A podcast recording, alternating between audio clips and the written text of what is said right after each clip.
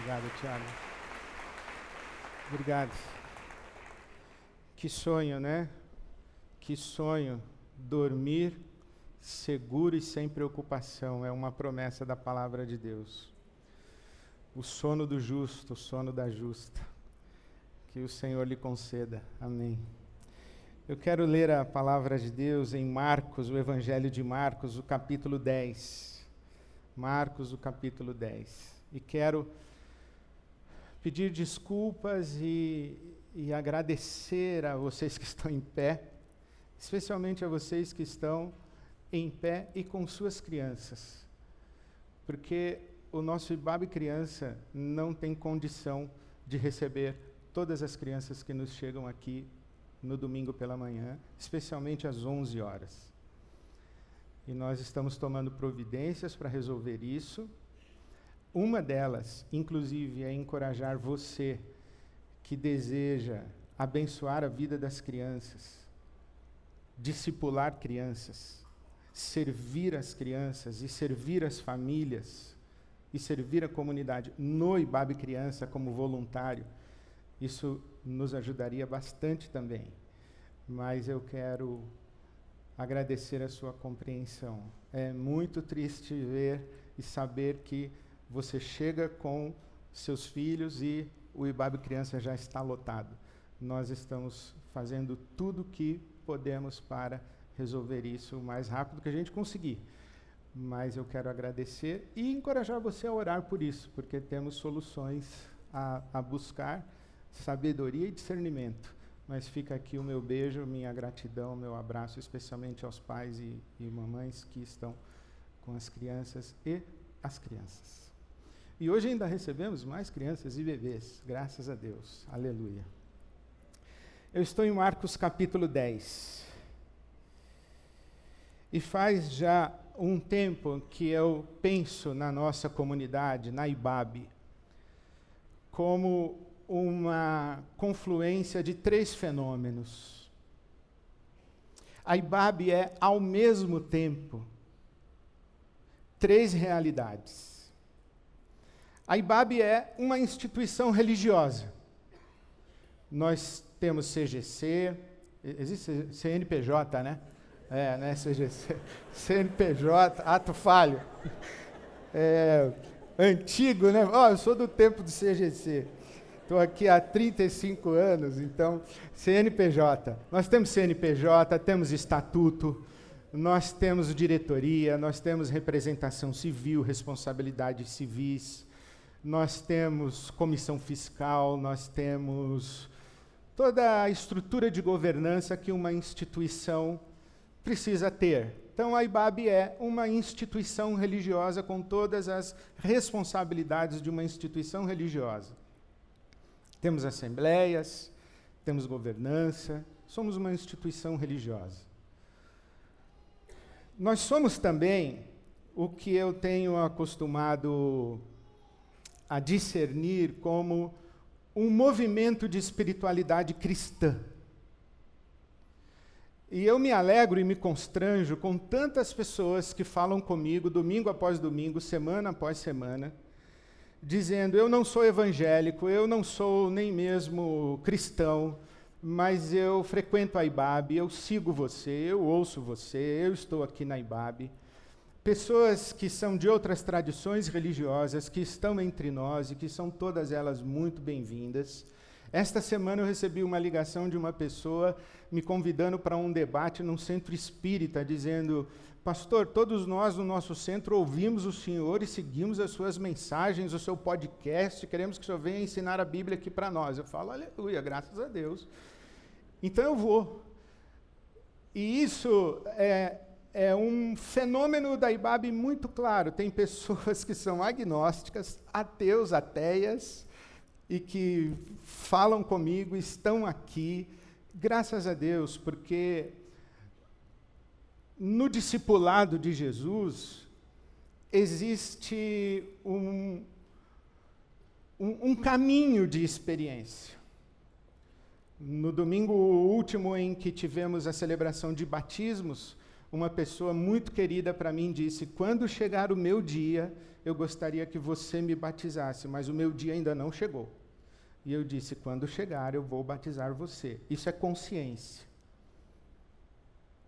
Estou aprendendo, estou discernindo, estou me descobrindo, estou recebendo revelação de Deus, estou conhecendo Jesus, estou refinando minhas crenças. Isso é uma comunidade de Jesus. E eu me alegro muito por isso. Mas em terceiro lugar, e essencialmente, a IBAB é uma comunidade cristã. É uma comunidade reunida ao redor do Cristo ressurreto. A IBAB é Igreja de Jesus, é a comunhão, a congregação daqueles que seguem a declaração solene de fé do apóstolo Pedro. Olham para Jesus de Nazaré e dizem: Tu és o Cristo, o Filho do Deus vivo.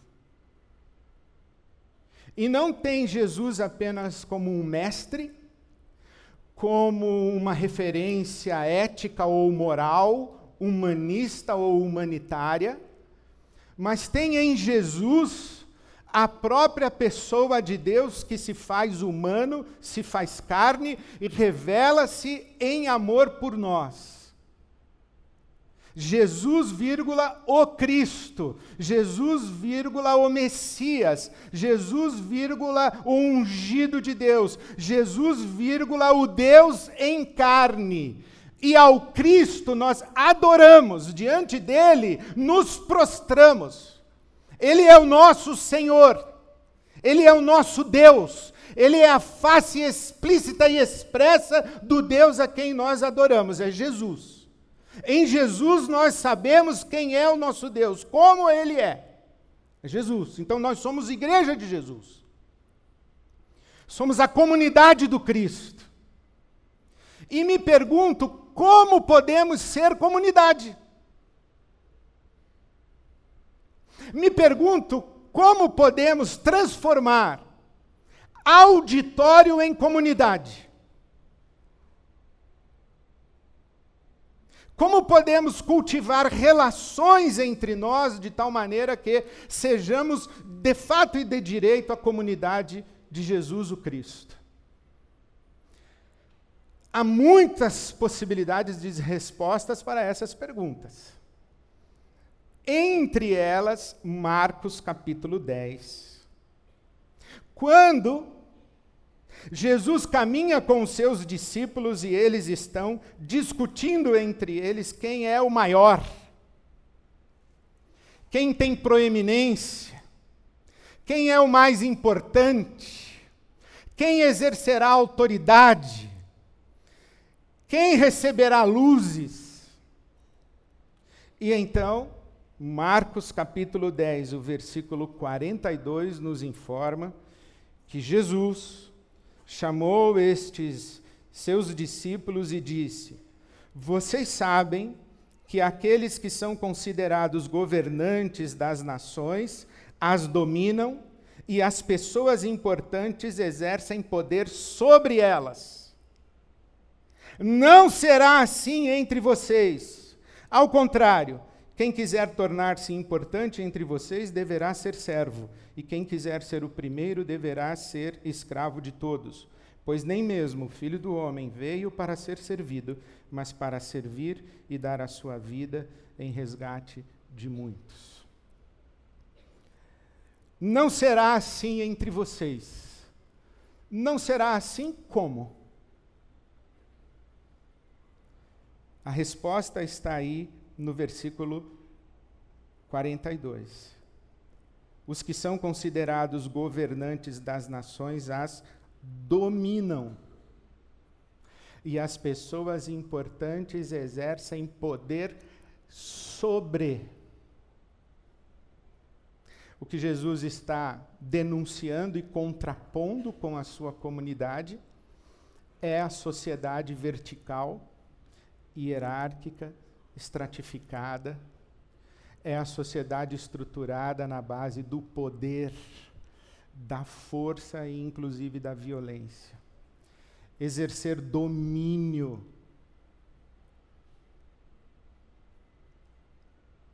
Controlar. Jesus está denunciando sociedades verticais, segregacionistas, estratificadas e abusivas. Jesus está condenando toda relação vertical, porque toda relação vertical é abusiva. Somente Deus tem poder e sabe e consegue usá-lo na perspectiva do amor. Nós outros, se não podemos sobre a mulher, podemos sobre o cachorro. Gostamos de poder sobre a mulher, mas às vezes não dá. Aí a gente pode sobre o cachorro, sobre o gato. A gente pode sobre o funcionário, sobre o zelador do prédio, a gente só pode sobre o faxineiro do prédio e a faxineira do prédio. A gente pode, não pode contra o marido e não pode contra o chefe, pode contra o mendigo, pode contra o pobre. Porque a gente gosta de poder. Principalmente porque todos nós temos alguém que pode sobre nós. Então, o que Jesus está criticando é essa sociedade vertical do domínio, do abuso. Sociedade de lógica de poder. Não será assim entre vocês. O filósofo italiano Giorgio Agamben, ele foi buscar nas estruturas religiosas chamadas, consideradas arcaicas, o conceito que ele usa muito interessante de homo sacer. O homem sagrado. Aquele que é separado para os deuses. E porque separado para os deuses, ele está fora da lógica da ética do mundo comum. Por exemplo, se Abraão tivesse sacrificado seu filho Isaque, não teria cometido um assassinato. Pelo menos na cabeça dele não teria, ele teria feito um sacrifício ao seu Deus. Aquilo que está separado para os deuses é sagrado. Mas o George Agamben foi mais longe, ele disse o seguinte, que o homo sacer, ele, esse conceito evolui nas sociedades e ele chega a um lugar para fazer referência e identificar vidas humanas que podem ser matadas impunemente. E ele fala de soberanias, os soberanos, que têm nas mãos o poder e acreditam que têm a prerrogativa de matar impunemente. O Estado mata impunemente. Ele tem na mão a espada, ele tem quase que uma autorização divina. Jesus está condenando aqui nessa fala exatamente o que dois mil anos depois George Agamben conseguiu enxergar. Nesse caso, Jesus estava falando dos romanos. A espada de César, o imperador que invadia vilas e que escolheu, escolheu conquistar os povos bárbaros e por onde passou derramou sangue, a espada do imperador. Roma matava impunemente. Jesus se levanta e diz: Entre vocês não será assim. Observe que todas as sociedades escolhem isso e os estados escolhem fazer isso. Matar impunemente vidas que podem ser sacrificadas impunemente por poderes autoritários verticais. O nazismo escolheu matar os judeus, os pretos, os ciganos, os portadores de deficiência física. Essas vidas podem ser mortas. Porque elas são não vidas. Elas são vidas subhumanas, retiradas da categoria de humanidade.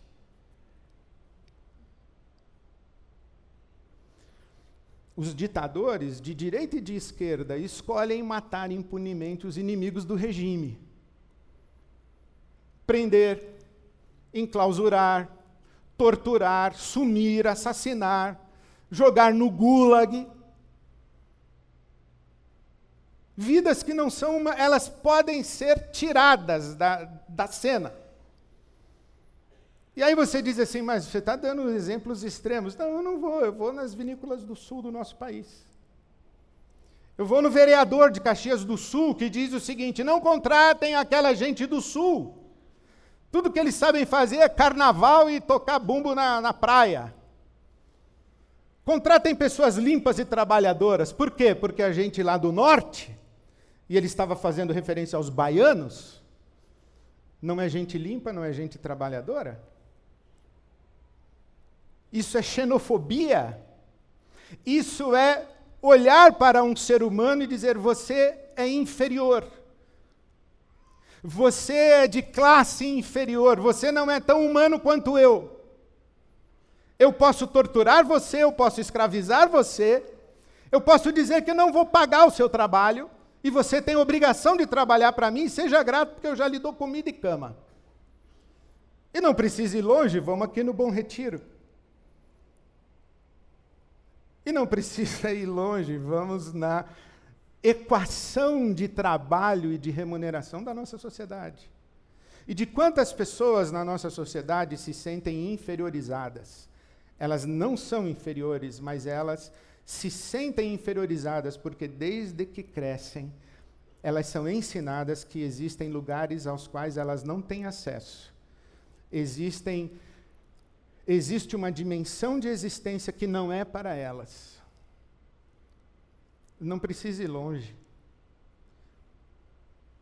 Eu uso o banheiro da nossa igreja e alguns irmãos, quando veem que eu estou no banheiro, eles saem. Esse é o banheiro do pastor e é o momento do pastor. Quem sou eu para fazer xixi do lado do pastor? Gente, eu estou dizendo para você, não precisa ir longe. Nós estamos em São Paulo. Nós estamos no século 21. Nós estamos na zona oeste da cidade de São Paulo e alguns irmãos se constrangem de falar comigo.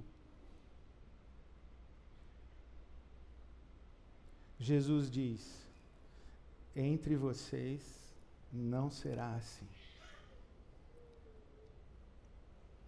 Entre vocês não existe hierarquia de ser humano. Sociedades verticais, estratificadas, insistem em classificar seres humanos, colocar em prateleiras ou degraus. E muitas pessoas cresceram ouvindo isso até que se encontram com Jesus e Jesus diz: Filho amado de Deus, filha amada de Deus. Eu já disse isso tantas vezes. Não existe nenhuma expressão para adjetivar um ser humano que seja maior do que filho amado de Deus, filha amada de Deus. Entre vocês não será assim estruturas que roubam de seres humanos a sua autonomia, o seu senso de valor. Roubam de seres humanos em nome de sua cor de pele, de sua origem social, de seu passado, das coisas que fizeram ou deixaram de fazer no passado de sua história. mensagens cifradas, de tal maneira que nós mesmos, quando nos olhamos no espelho, nós nos sentimos seres humanos de menor valor. Jesus diz: entre vocês não será assim. teólogo espanhol José Antônio Pagola diz que as nossas comunidades cristãs não competem com o mundo no jogo de poder. Nós estamos numa outra relação, nós somos a comunidade da liberdade do amor. Palavras literais do Pagola, abre aspas. Comunidades da liberdade do amor favorecem a livre expressão das potências de vida que existem em todo e cada ser humano. Pessoas que crescem, adultecem, se curam, são libertas, passam a andar de cabeça erguida, gente que não tem do que se envergonhar, que olha todo mundo de igual para igual, não olha de cima para baixo, mas olha de igual para igual. Também não olha de baixo para cima, olha de igual para igual. Pagola vai falar sobre o mito contemporâneo do triunfador. Ele diz: esses discípulos aqui estão conversando sobre o mito do triunfador. Quem é o mais importante? Quem é alguém na vida? Quem é o vencedor? Quem é o, o que vai receber a autoridade das tuas mãos? É o mito do triunfador. Cada um por si, Deus por todos e o diabo que leve o último meritocracia. Entre vocês não será assim. Vingança, entre vocês não será assim. Pagar o mal com o mal, entre vocês não será assim. Deixar os soldados feridos na estrada, entre vocês não será assim. Praticar assassinato de reputação, entre vocês não será assim desenvolver competições desleais entre vocês não será assim. Destruir e desconstruir pessoas, falar mal dos outros pelas costas entre vocês não será assim. Quanta coisa mais entre vocês não será assim? Coisas que são comuns na nossa sociedade e entre vocês não será assim. O que Jesus vem é nos chamar para o lugar em que Ele mesmo se colocou entre vocês eu sou como quem serve. Ele lava os pés aos seus discípulos. Ele os chama para esse lugar, dizendo: O filho do homem não veio para ser servido, mas para servir e dar a sua vida. E dar a sua vida não significa necessariamente morrer. Sabe que, às vezes, morrer é a coisa mais fácil. Difícil é cuidar de alguém por 30 anos.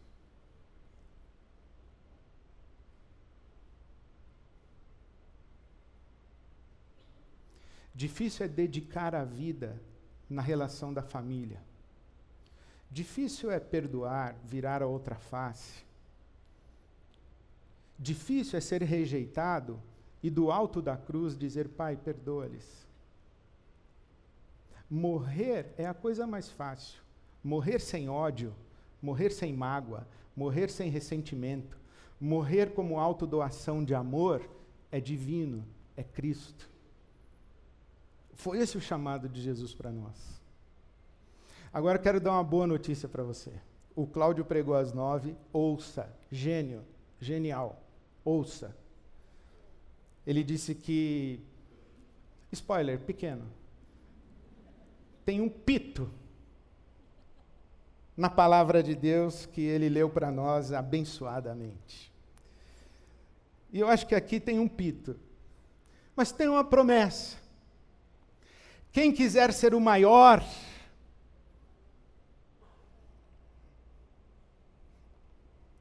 quem quiser ser o primeiro,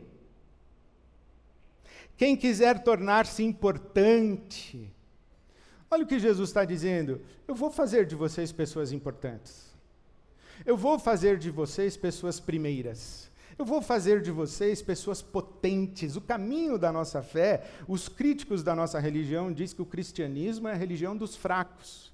Nietzsche diz que o cristianismo é a religião dos cordeiros que ficam com esse papo para que o lobo não coma ele.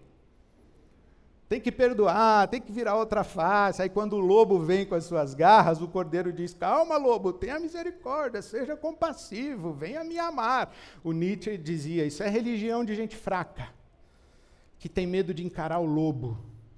Não, Jesus não é um cordeirinho. Jesus é o leão da tribo de Judá. Ele não é fraco. Ele é o leão da tribo de Judá. Ele é o Senhor dos senhores. Deus o exaltou colocou o mundo inteiro e todo o universo debaixo dos seus pés, acima de todo nome que se nomeia. Neste século, no outro, no céu, na terra, debaixo da terra, Jesus é o Senhor dos senhores, não é nada fraco. O que Jesus nos propõe não é um caminho da fraqueza, da debilidade, da covardia, do insucesso, da derrota da dubiedade, da claudicância. Não é isso que Jesus está propondo para nós. Ele está dizendo: eu quero que vocês sejam fortes, eu quero que vocês sejam potentes, eu quero que vocês sejam relevantes, eu quero que vocês sejam influentes, eu quero que a luz de vocês brilhe de tal maneira que a luz de vocês não possa ser escondida. Eu quero cidades edificadas sobre o um monte. Eu quero que o nome do meu Pai seja glorificado. Eu quero, eu quero isso. Eu quero que a influência de vocês alcance os confins da terra. Eu quero isso, mas não desse jeito. O meu caminho é outro. É o caminho do serviço. É o caminho que o apóstolo Paulo vai interpretar em Filipenses 2. Ninguém pense apenas no que é propriamente seu, exclusivamente seu. Ninguém pense apenas em si. Mas esvaziem-se, para que Deus, a seu tempo, os exalte, diz o apóstolo Pedro. Humilhem-se debaixo da potente mão de Deus, para que Deus, a seu tempo, os exalte. Meu irmão, não faça atalhos para crescer, para ser bem-sucedido. Minha irmã, não vai na força, não vai no grito, não vai na violência, não vai na retaliação, não vai na vingança, não vai na rogação de praga.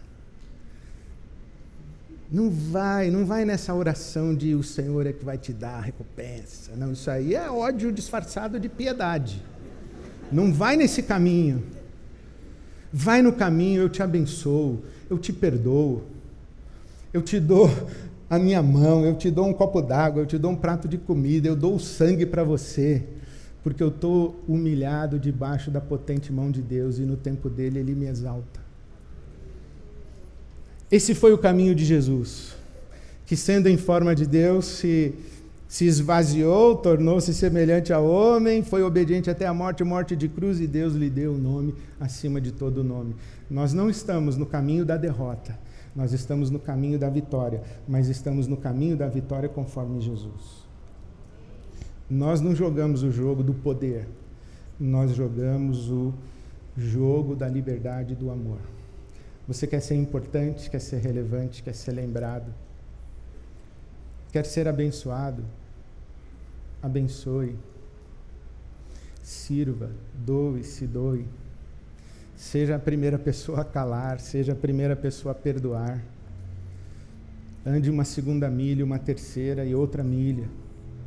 Peça para Deus tirar a mágoa, ressentimento do seu coração, para você continuar amando. Esse é o caminho de Jesus. Entre vocês não será assim. Entre vocês não será como Roma. Entre vocês será como Cristo. Que Deus dê a você libertação. Especialmente a você que a sua vida inteira ouviu, foi ensinado, foi ensinada, foi colocado, foi subjugado, foi colocado num lugar de ser humano subalterno.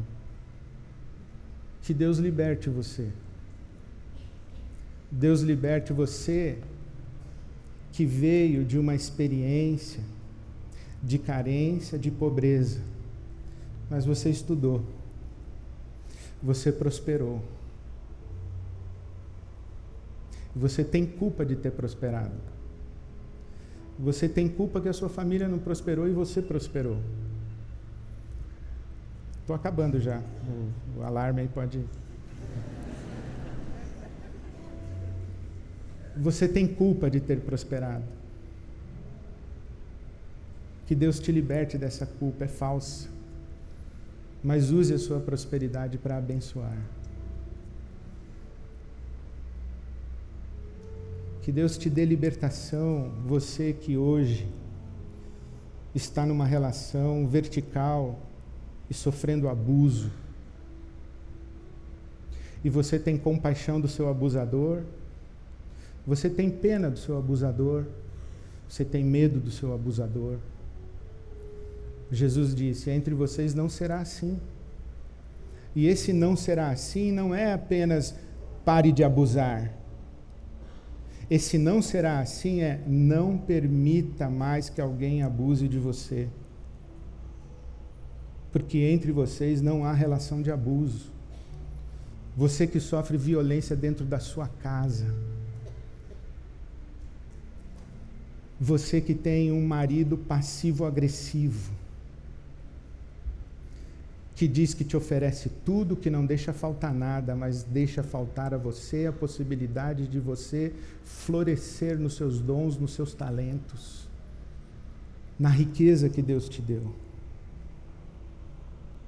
Você cujos pais sabotam o sucesso,